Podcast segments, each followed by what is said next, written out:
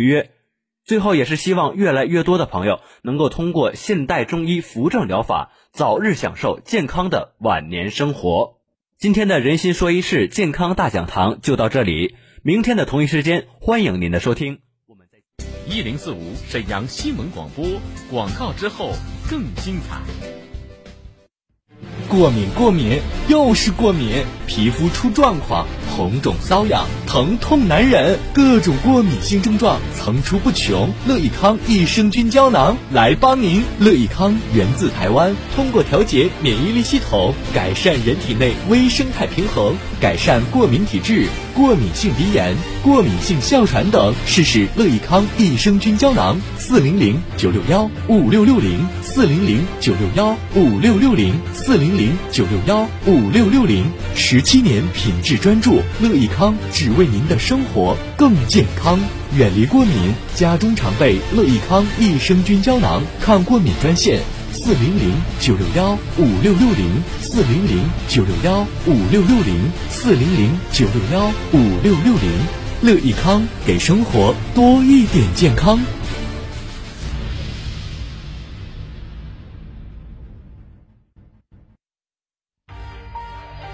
二零一九年权威数据显示，冬天是心脑血管疾病集中爆发期，气温每降低一摄氏度，心脑血管病发病率就会增加百分之二。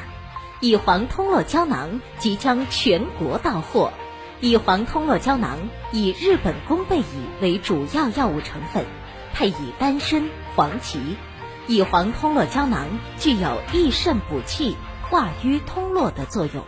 预防心脑血管病二次发作。这个冬天，让我们一起找回健康好身体。咨询热线：零二四六七八五五八幺七，零二四六七八五五八幺七，零二四六七八五五八幺七，零二四六七八五五八幺七。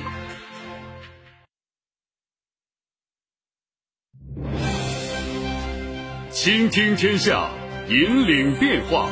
这里是沈阳广播电视台新闻广播，中波七九二，调频一零四点五，康平地区调频一零七，法库地区调频九二点四。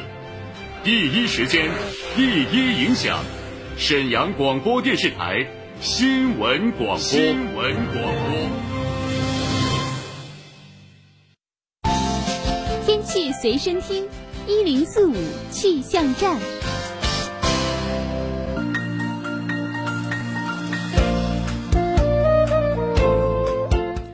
二零一九年十一月二十号这一时间来关注一下天气情况。沈阳市气象台今天下午四点发布的天气预报显示，今天傍晚到夜间晴有时多云，东南风二到三级转三到四级，最低气温零下六摄氏度。明天白天多云有时晴。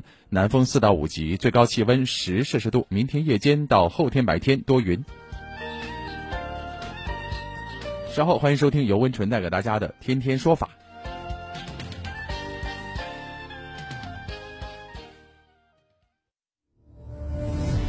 权威法律解读。精准案件分析，意见监护呢是在我们二零一七年十月一日实施的民法总则第三十三经营者他有没有主观的诱骗的故意存在？说理，观点交锋碰撞，维权彰显公平正义。自己的财产三年保全，这是这种对自己财产进行保全是很奇怪的情况，目前没有办法给他去定义。天天说法，重磅升级，强势回归。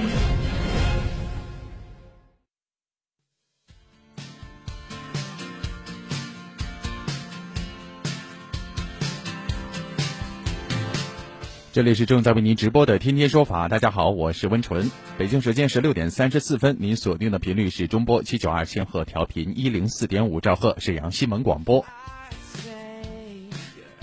我们的节目呢，就是为大家提供法律帮助的。那么您在生活当中，只要遇到了相关的问问题，正在维权当中，或者是呢正被纠纷困扰，希望我们的律师啊，从法律的视角帮您支招，都可以参与节目互动。直播热线和微信平台同时为您开通，您可以打一个电话过来，二二五八一零四五，二二五八一零四五是我们的热线号码。每一期呢都有很多的听友哈，把问题告诉给了我们的编辑导播，然后呢我们汇总之后呢，会在后半段来为广大听友进行解答。直播热线二二五八一零四五，拨通之后别忘了按一号键。此刻导播思远正在接听各位的电话，另外我们的微信平台也同时为您开通，记住我们的微信号码是“天天说法”的汉语拼音首字母 t t s f t t s f，再加上数字一零四五，它是由两部分组成的，分别是字母 t t s f，再加上数字一零四五，两种方式任您选。呃，只要您想参与节目，想把您的问题告诉给我们，都可以随时参与互动。说这个房子究竟登记在谁的名下？目前关于房产证上到底写谁的名儿啊？主要呢有这样的五种做法。那么不同的方案呢，可能导致不同的法律后果。在稍后的节目当中，普法小贴士，温纯要和大家说一说，这房证上写谁的名字，到底要承担什么样的后果？包括啊，在恋爱当中的男男女女啊，应该是对这个更应该好好听一下。包括您家孩子正在恋爱过程当中，那么涉及到房产的问题，这个准夫妻呀，如果要把这个房子是写男方的名，或者是写夫妻这个准夫妻二人的名，到底有什么样的区别？将分别承担什么样的法律责任、法律后果呢？稍后我们将和大家细细的来说一说。节目的后半段依然是请律师上线为各位听友解答法律问题。现在您就可以拨打直播热线，或者是发送您的问题了。那么在广告之后的后半段，我们将请律师为您解答。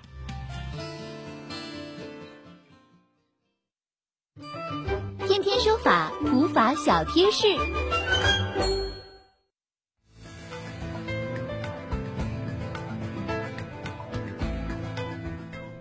房产证上写名这事儿啊，是很多朋友关注的一个问题啊。到底这个名字写谁名下？另外呢，像我家孩子，比如说正在谈恋爱过程当中，两个人谈的热乎劲儿，马上就要结婚了。那么这个时候呢，双方就得买房子，准备婚房啊。那么这个婚房到底写谁的名字呢？有的人说啊，这个无所谓啊，或者说是之前就是男方父母花钱买的，那当然要写男方名字了。那女方可能就不愿意了。你本来这个不就是以婚房为目的，或者以结婚为目的吗？那么写两个人的名字又有什么不可呢？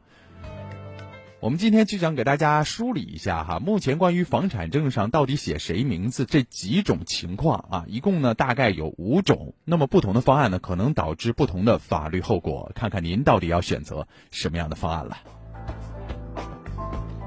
其实呢，把今天这样的一个。房证上写明的事儿拿来和大家说呢，主要就是希望，特别是恋爱当中的男女对此应该有清醒的认识，然后呢，再根据自己的家庭，还有对方的实际情况选择适合的方案，以免仓促决定之后呢，有的时候就家庭恋人反目了，产生不必要的矛盾。首先，这第一个咱们要说的就是写准夫妻二人的名字啊，就是正在谈恋爱还没结婚呢。那么这种情况之下，买了房子写准夫妻二人名，到底有啥法律后果呢？那么这其实也是大多数恋人，特别是女孩子的一个观点啊。他们就会觉得，既然房子买了是用来结婚的，未来也是给他们居住的，当然应该写恋人双方的名字了。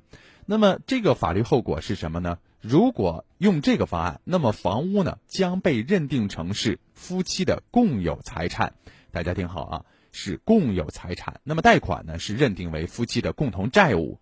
如果没有借条或者是其他的证据来证明，父母的出资拿的这个钱也将被认定为赠与夫妻二人，归双方共有。那么，如果一旦感情出现变化了，甚至结完婚又离异了，那么父母也没有权利索回出资钱款。但是，如果买了这个房子之后，准夫妻并没有进行婚姻登记，而是分手了，那么这个准婚房仍可以视为是什么呢？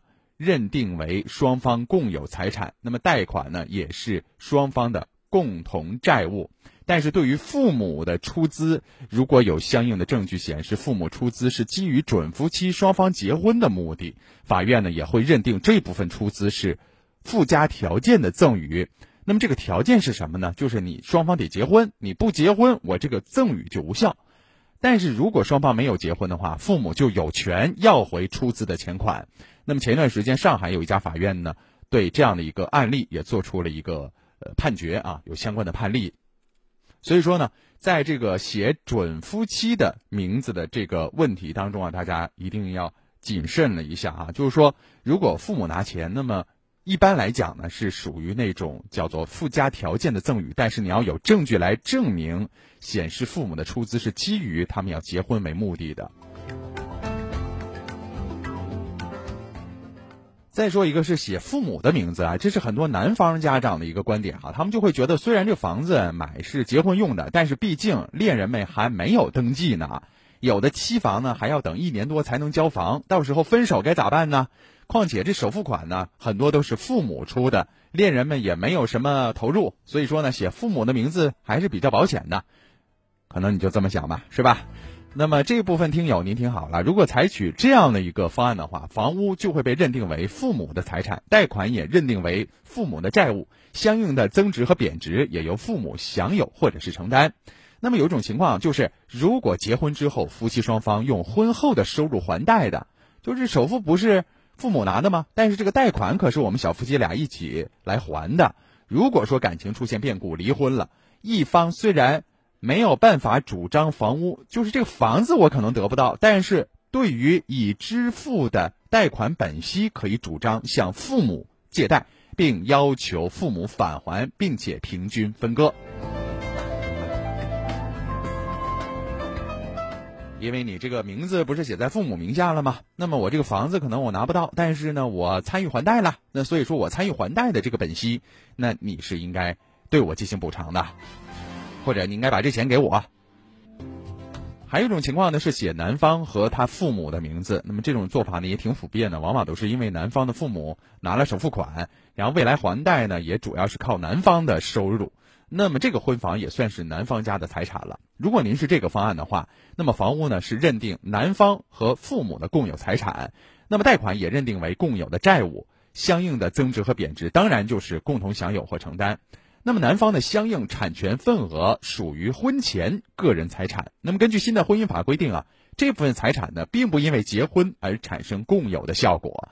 但是如果婚后夫妻双方用婚后的收入来还贷的话，那么双方如果离婚了，女方虽然没有办法主张房屋，但是对于已经支付的贷款本息，可以主张为夫妻共同财产，并要求男方和父母来返还，并且平均分割。那么，产权证登记在女方和女方父母名下的法律后果，和我刚才说的是一样的。说白了，这个房子可能拿不到啊，或者是算是你的个人的婚前财产，但是呢，我参与贷款了，我参与还贷了。那么这种情况之下，你还得要把相关的本息还得要返还给我的，因为这是共同嘛，共同的债务嘛。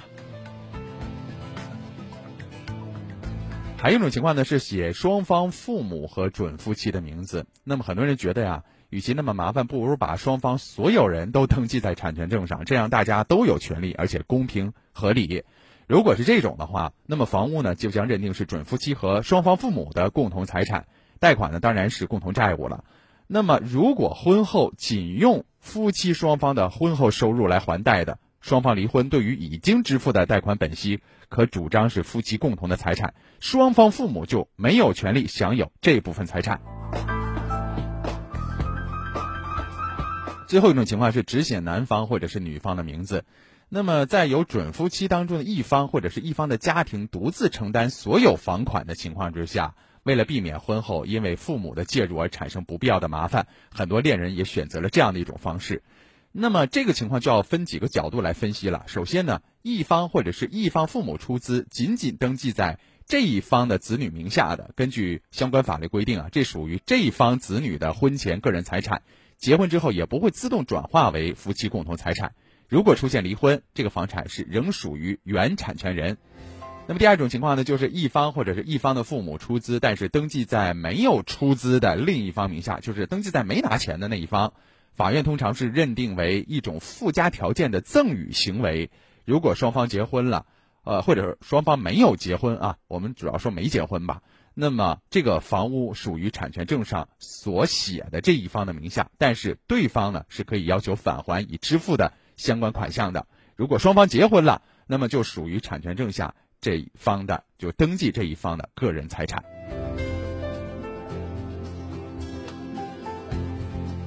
啊，今天我们把这五种情况给大家详细的梳理了一下，看看您是属于哪种情况啊？如果还有不懂的，可以拨打我们的《天天说法》节目的直播热线二二五八一零四五，也会有律师帮你解答，或者是我们的办公电话八二二四八二幺八。好了，下面的时间先进广告，一会儿《天天说法》将请律师上线为各位解答。一零四五沈阳新闻广播，广告之后更精彩。他现在身体虚弱，记忆力也减退了。他总说身体没劲儿，总喊累，身体大不如前，脸色差，有了白头发，整个人都不好了。这都是出现的早衰现象，要补肾养血。北同老药铺补肾养血丸，精血双阳，肝肾同补，精血旺，防早衰。状态不好，人显老，用补肾养血丸。北同老药铺经典名方，国大药房各连锁店有售。咨询电话：四零零零四七六七六六，四零零零四七六七六六。装修就选大品牌金丰装饰，用品质铸就品牌，徽派工艺与个性设计完美结合，让每一户装修都成为样板工程。金丰装饰一站式正装诚信品牌，包得更全，装得更好。交给金丰的是房子，回报给你的是温馨时尚的家。地址：浑南区同方世纪大厦三号门。正装热线：零二四二五二零六六六六二五二零六六六六。装修就选大品牌金丰装饰，用品质铸就品牌，徽派工艺与个性设计完美结合，让每一户装修都成为样板工程。金丰装饰一站式正装诚信品牌，包得更全，装得更好。交给金丰的是房子，回报给你的是温馨时尚的家。地址：浑南区同方世纪大厦三号门。正装热线：零二四二五二零六六六六二五二零六六六六。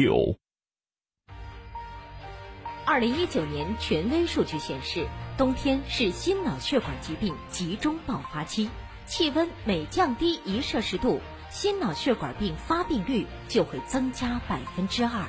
乙黄通络胶囊即将全国到货。乙黄通络胶囊以日本宫贝乙为主要药物成分，配以丹参、黄芪。乙黄通络胶囊具有益肾补气、化瘀通络的作用。预防心脑血管病二次发作。这个冬天，让我们一起找回健康好身体。咨询热线：零二四六七八五五八幺七，零二四六七八五五八幺七，零二四六七八五五八幺七，零二四六七八五五八幺七。杨小羊蜜盐燕窝，安全好吃又营养，让大家吃到放心、安全、高品质的燕窝。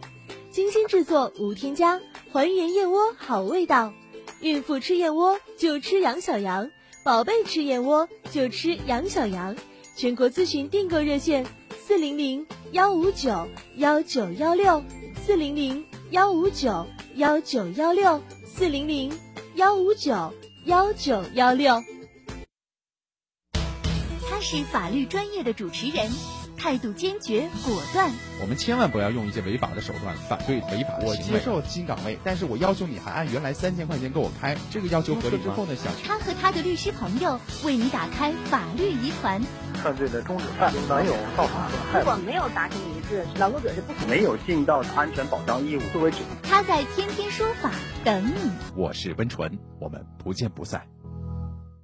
欢迎大家再次回到正在为您直播的《天天说法》节目当中，我是温纯。直播热线正在开通，二二五八一零四五，二二五八一零四五，拨通之后按一号键。那么这个时间呢，我们将请律师上线为各位听友解答法律问题了。您在生活当中，只要呢正在维权，或者是呢正被纠纷困扰，想从法律的视角帮您支招，都可以参与节目。直播热线二二五八一零四五，另外我们的微信号码是 T T S F 加上一零四五，也就是天天说法的汉语拼音首字母。T T S F 再加上数字一零四五，好，下面时间律师来了板块，我们请律师为各位解答问题。依法维权，听这里，天天说法，律师来了。天天说法精英律师杨博雷，辽宁公正律师事务所民商主任、实习导师，首届和平区十佳律师，擅长建设工程、房地产、电子商务类案件。好嘞，下面时间呢，我们请辽宁公正律师事务所的杨博雷律师上线，为各位听友解答问题。你好，杨律师。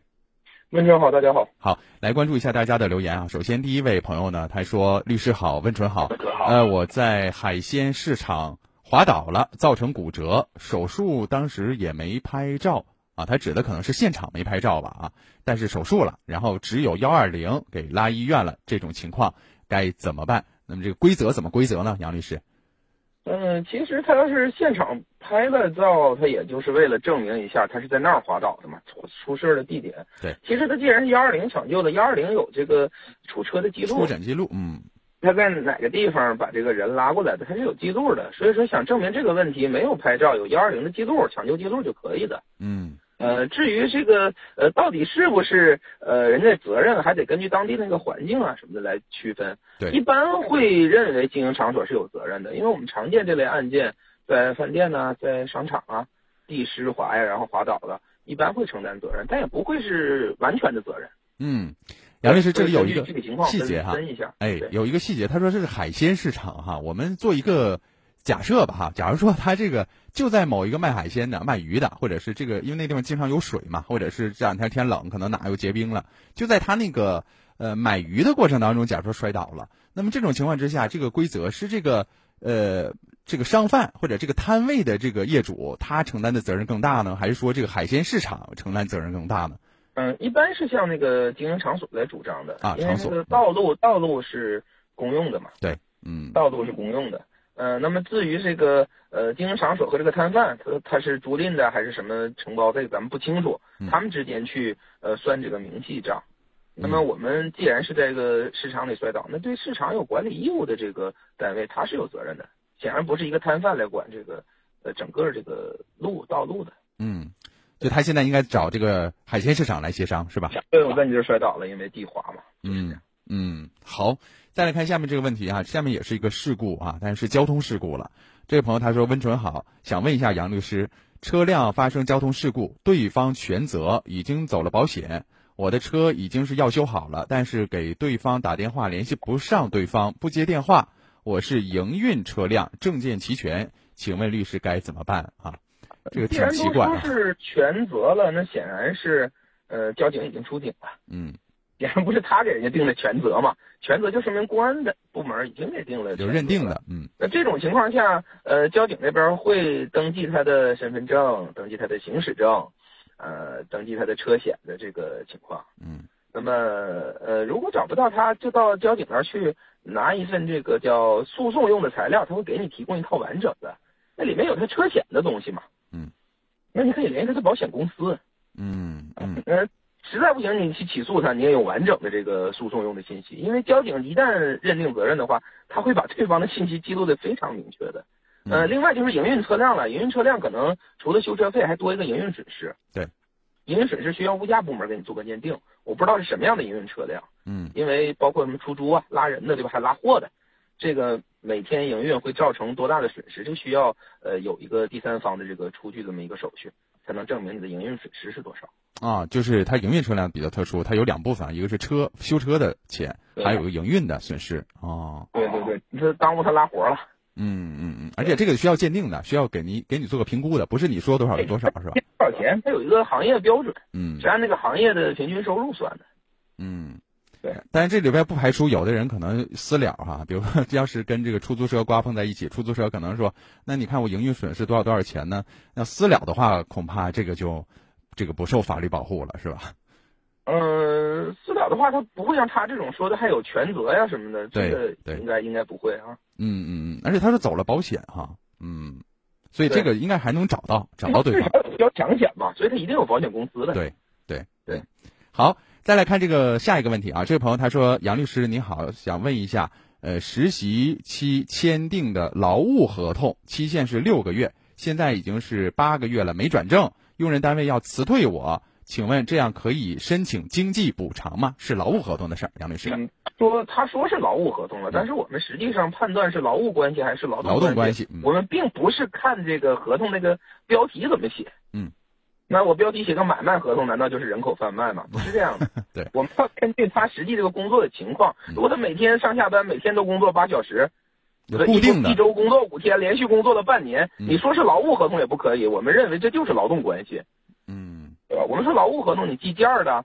啊，有时候来，有时候不来呀、小时工啊，这才叫劳务关系嘛。嗯呃，那么如果他是劳动关系的话啊，呃，干了六个月，呃，他补偿的问题其实拿不到太多嘛，即便他超了两个月，你总共加一起也就是呃多干了半年多的就算，嗯干了半年多，半年多能拿呃一个月的这个经济补偿。嗯但实际上我倒是考虑一下，像这种要是不正规的单位的话，他应该没签正式劳动合同吧？你可以考虑一下双倍工资，嗯嗯，对吧？因 为你可以双倍的也有可能。这个违法违法成本是大一些的。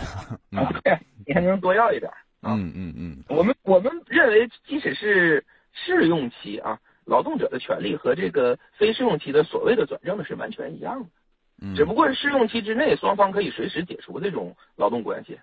嗯对，但是现在已经超过试用期了，你既然还留用人家，那我认为你已经达成一个正式的这个劳动关系了。我不管你们单位对转正是怎么理解的，但是我们说的是法律规定。嗯嗯，好，再来看下面这个事儿哈。这位朋友他说：“你好，杨律师，买的鞋子穿了几次拉链儿坏了，在三包之内吧？谢谢啊，杨律师。鞋子的三三包，因为它不属于一个耐用消费品啊，它是使用周期比较短。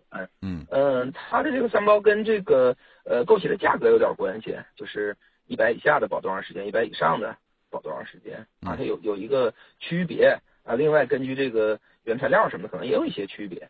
但是我觉得这个不是主要问题，他如果是刚买的鞋是吧，穿了几次就坏了，那应该就是在三包期限内，你不能包退包换，还能包修嘛？对，呃，它的核心的问题是在拉链到底是使用不当造成的，还是还 是那质量本身有问题？对对，因为拉链这个东西我们知道，有时候可能是拉扎劲儿啦，或者是使用不注意，它也可能坏。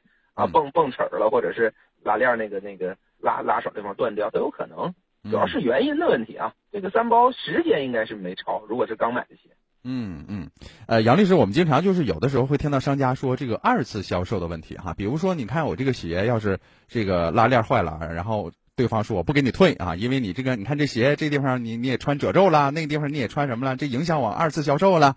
这个理由，呃，这个法律上是怎么理解二次销售这个问题？嗯，法律上确实有这个规定，不影响二次销售的才退嘛。嗯，就是说他他如果说是嗯、呃这个东西既然是退货，就是把货款还给你，然后把这个货物收回去嘛。但是他已经没有办法再去呃呃再去实现它的价值了，对吧？只能当一个残次品处理掉，这样是没有办法退的。但是要强调一点，质量问题不是这么规定的。嗯，如果你这是这个好的质量有问题的东西，退回去也不可以嘛。嗯你不能再卖给别人的。嗯嗯，好，嗯，再来看下面这个问题啊，这位朋友他说，呃，杨律师温纯，你们好，呃，我只问一个问题，租房签一年合同，暖气根本不热，可以要求退房吗？啊，现在正好供暖的啊，这个租房子，呃，家里边室温不达标，供暖效果不行，能退吗？描述当然是可以的了，暖气不热，我就认为它是凉的了。嗯，如果如果这个暖气根本不是一点温度都没有，那在我们这个东北的环境下是受不了这个房屋是没有使用价值的，它很危险，对吧？当然可以退房了。但是他说这不热，我看可能有一些主观的一些判断。嗯那我们参照一个标准，国家的标准是十八度18度正负二，嗯，正负二那就是十六到二十度，在这个范围内可能大家也觉得很冷，但是它还是符合国家供暖标准的。如果是一点温度都没有，那当然可以退房了，它不能住啊，这房子嗯太危险了。嗯嗯嗯，所以说这个租房我要达到使这个使用的价值，达到居住的价值，住不了不的话，人类居住的东西，必须得给我退回去嘛。对不对？对，嗯，好了，那时间关系，还有一些问题就解答不上了。非常感谢来自于辽宁公正律师事务所的杨博雷律师为各位的精彩解答。我们就聊到这儿，再会。再会。嗯，好了，今天的天天说法节目就到这儿了，非常感谢大家的关注和参与。节目之后呢，各位依然可以通过微信留言，我们的微信号码是 t t s f 加上一零四五，也就是天天说法的汉语拼音首字母 t t s f 再加上数字一零四五。大家有相关的法律问题，或者是您正在被纠纷困扰啊，不知道孰是孰非了，希望我们的律师从法律视角帮您支招，都可以通过微信进行互动。另外呢，我们节目之后，大家也可以拨打我们节目组的办公电话是八二二四八二幺八八二二四八二幺八。在节目当中发来微信的听友，如果您觉得我们的解答可能还不能够让您满意，或者说您觉得还有更多的细节想要和我们介绍，也可以通过我们的办公电话向我们详细的来说一下，我们把您和律师来做一个对接。办公电话是八二二四八二幺八。好了，今天的天天说法就到这儿了，我是温纯，代表今天的导播思远，感谢各位。稍后呢是大圆小曼带给大家的新闻晚高峰，下次节目再会。